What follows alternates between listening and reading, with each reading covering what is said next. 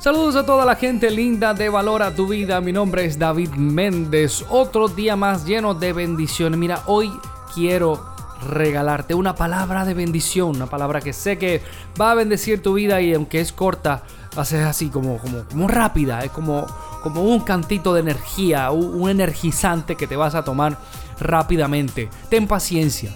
No te rindas. Resiste. Pronto mirarás hacia atrás y dirás, ya pasó, ya ocurrió. Y te lo digo porque sé que vas a poder sobrepasar lo que tienes al frente. Tú eres fuerte, aunque pienses que no, sí lo eres. Y créeme, no es casualidad que estés escuchando estas palabras en este momento. Mi nombre es David Méndez, este Valora tu vida. Y como ya sabemos, este año se llevó a cabo el Congreso Internacional Valora tu Vida, que fue en la ciudad de Orlando. Fue un tiempo de bendición. Y hoy les tenemos una gran sorpresa. Vamos a ir atrás en el tiempo y vamos a escuchar algunos de los mensajes. Específicamente hoy vamos a escuchar el mensaje que nos dejó ese día nuestra amiga Luisa de los Ríos. Un mensaje que yo sé que va a impactar tu vida. Así que abre tus oídos espirituales y pendiente porque lo que vas a recibir hoy va a cambiar y a transformar tu vida. Porque esto es... Valora tu vida. Valora tu vida. Valora tu vida. Valora tu vida. Valora tu vida. Valora tu vida. Quisiera ahora presentar a nuestra primera oradora del día, mi amada amiga y vicepresidenta del ministerio. Aparte de ser una gran actriz, es madre, esposa, recién abuela y también capellana. Su compromiso con el ministerio Valora tu vida es genuino. Siempre da la milla extra. No para de trabajar para el reino. Siempre preocupada que otros reciban el pan espiritual. Su humildad es reflejo de la transformación que Dios ha hecho en su vida. Así que recibamos con un fuerte aplauso a Luisa de los Ríos.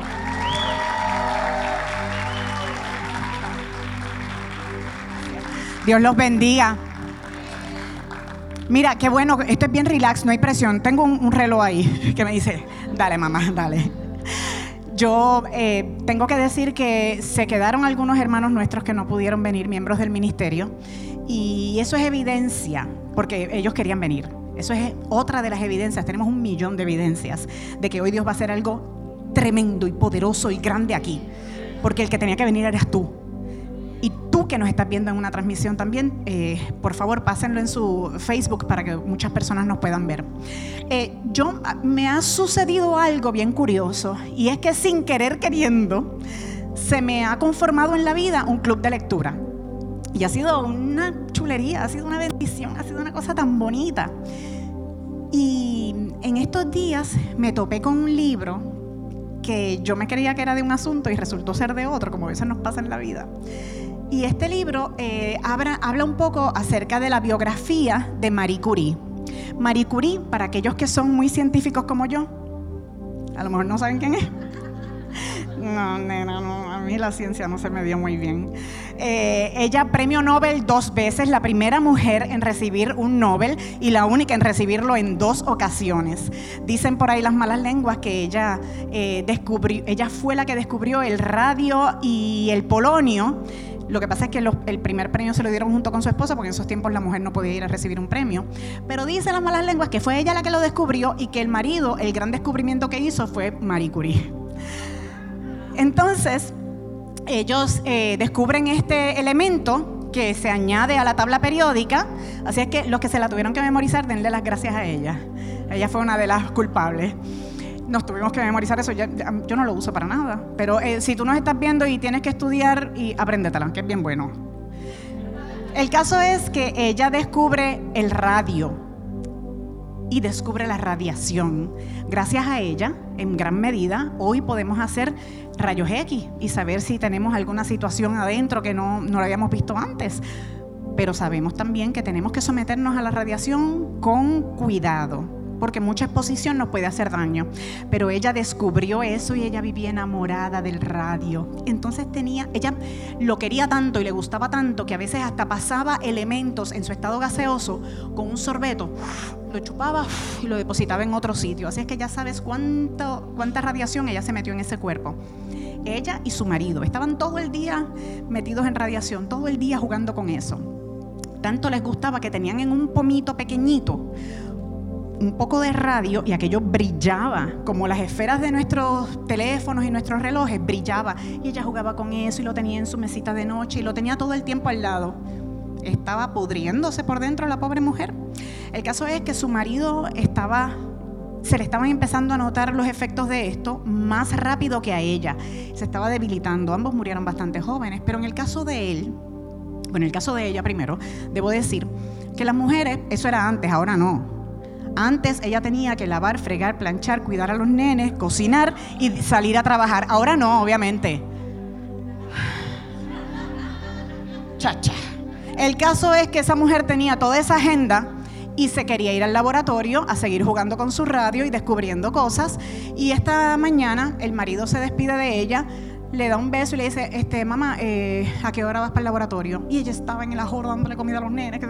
y yo decía, no me metas más presión. Voy a llegar al laboratorio cuando llegue al laboratorio. Le dijo así bien cool, ella bien tranquila. El hombre se fue. No sabía ella que esas serían las últimas palabras que cruzaría con su marido. Porque en aquel momento el hombre sale y lo atropella un carro. Hoy diríamos, pensamos un carro, pensamos en un vehículo de motor con cuatro ruedas que tiene cambios. En aquel tiempo era un carro tirado por caballos. Y cuando yo supe la noticia, yo, la noticia como si lo hubiese leído en el periódico, cuando yo lo leí, yo dije, pero le tiene que haber dado tiempo ese, ese hombre con los caballos de parar. Digo, es verdad que si te pasa un caballo por encima, no es algo que me haya sucedido. A lo mejor el pastor Abraham me puede ilustrar un poquito qué pasa si le pasa un caballo por encima o no. Pero no debe ser fácil. El caso es que él tenía ya sus huesos tan débiles que el cráneo se le hizo añico. Le pasó por encima ese carro y no quedó nada de él.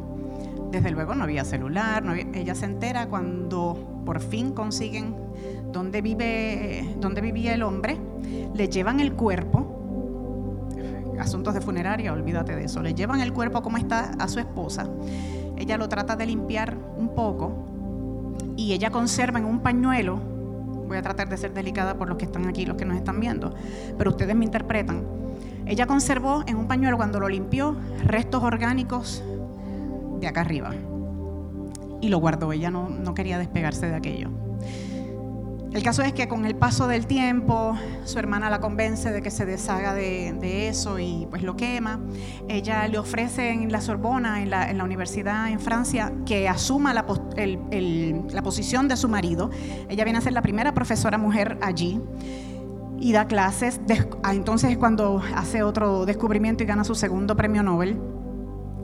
Pero lo que voy con todo esto, ustedes dirán, está chévere la clase de ciencia y todo, pero ¿a qué vinimos aquí? Bueno, a mí me gusta ver un chispito más allá de lo que me dicen de frente. Siempre hay otro mensaje. Y yo me puse a analizar esta historia que les acabo de contar de forma muy breve.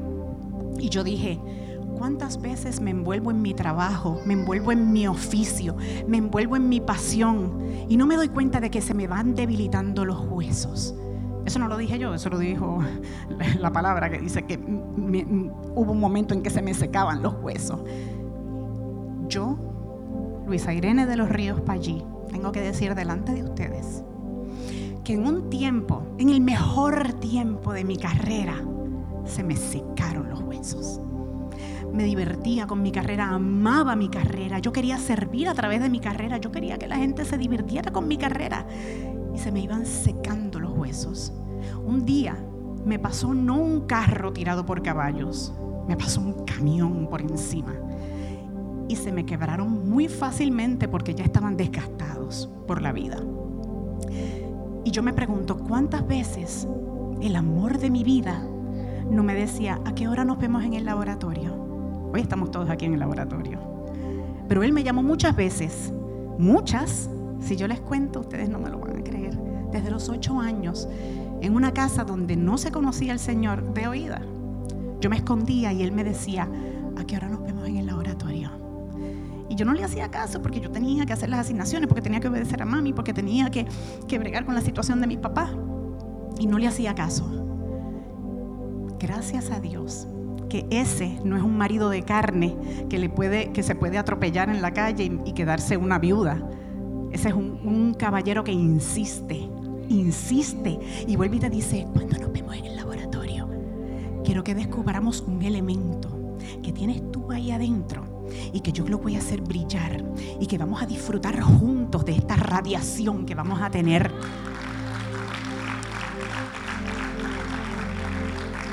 Yo no le hacía mucho caso porque como ya yo tenía los huesos debilitados, el espíritu estaba como hilachas y no entendía lo que él me decía. Pero el día que me pasó el camión por encima, no me quedó otra opción. Cuando ya estás en el piso, ¿a dónde vas a mirar si no hay más para abajo? Y miré para arriba.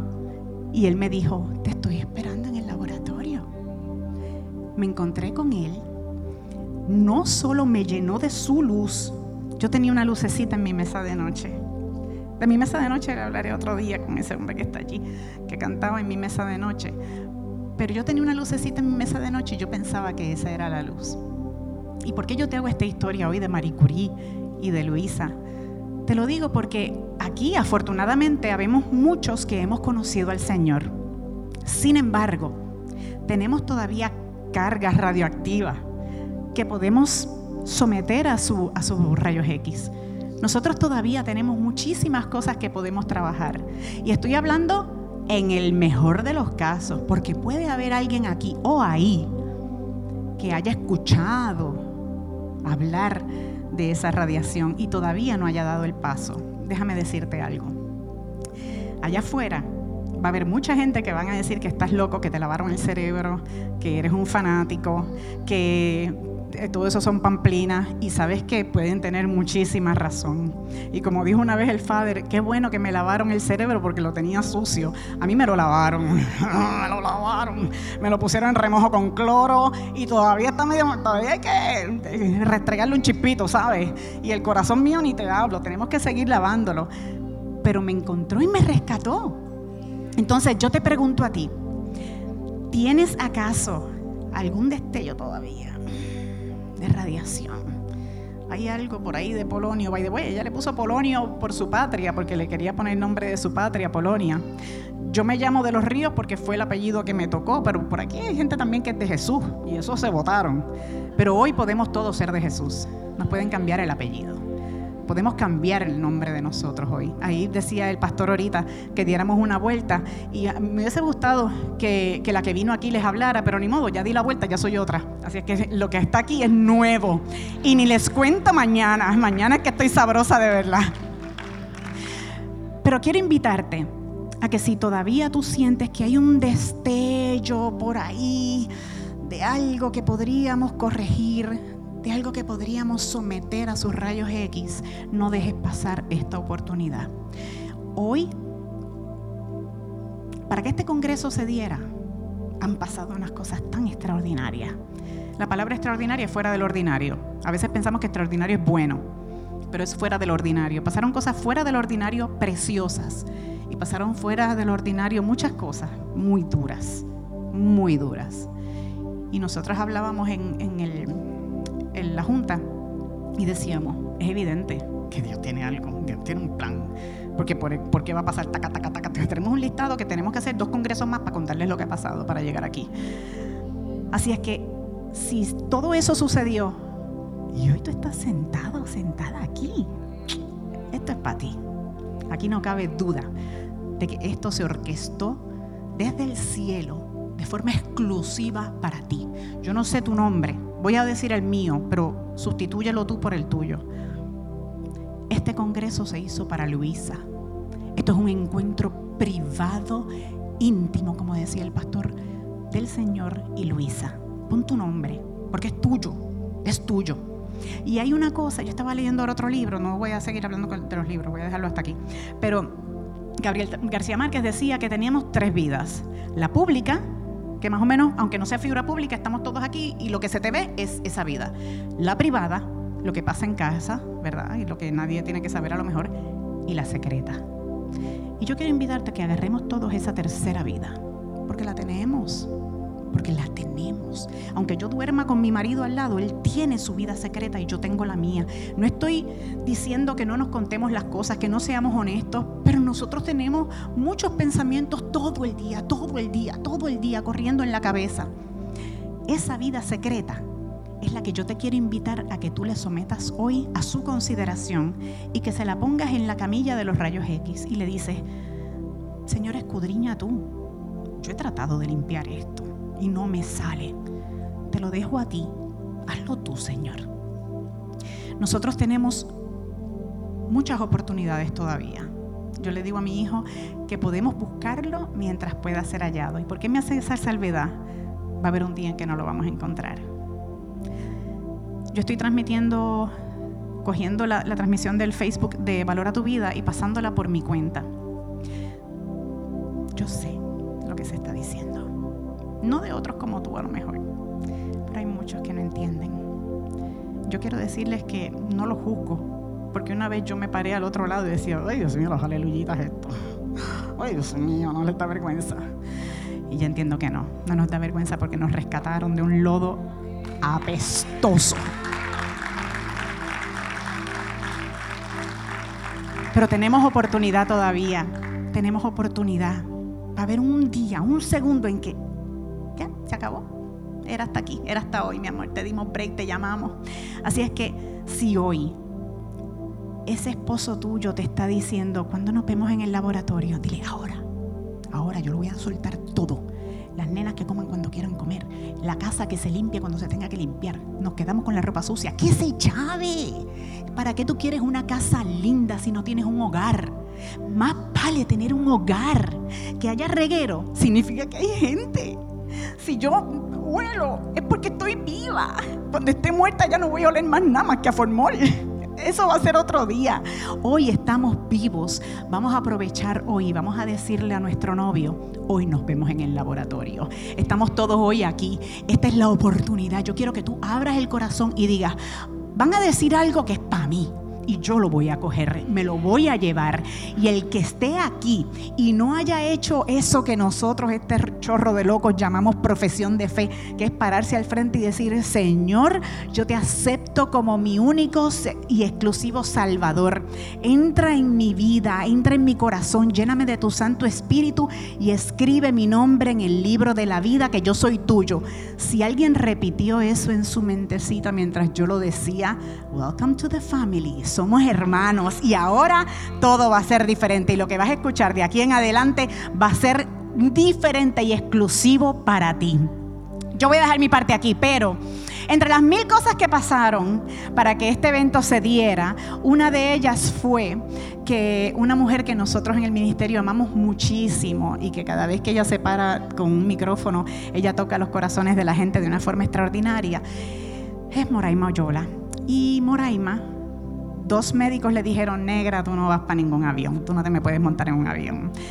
Y la dejaron en casa. Ella está ya cubriéndonos en oración, pero les envió un mensaje que cuando mi hermano David Méndez esté listo, lo pasamos y yo aprovecho y me despido de ustedes. Que Dios les bendiga y que se disfruten este día, que este evento fue diseñado exclusivamente para ti. Dios te bendiga y valora tu vida. Qué palabra tan poderosa, ¿verdad que sí? Te bendigo, Luisa, que Dios siga derramando bendición sobre tu vida y que siga poniendo palabra de aliento y semilla para que cuando llegue a los corazones sean transformados. Esto es Valora tu vida. Recuerde que nos pueden conseguir en las redes sociales, en Facebook, en Instagram y en YouTube. Nos vemos hasta la semana que viene en otro programa más de Valora tu vida. Valora tu vida. Valora tu vida. Valora tu vida. Valora tu vida. Valora tu vida. Valora tu vida.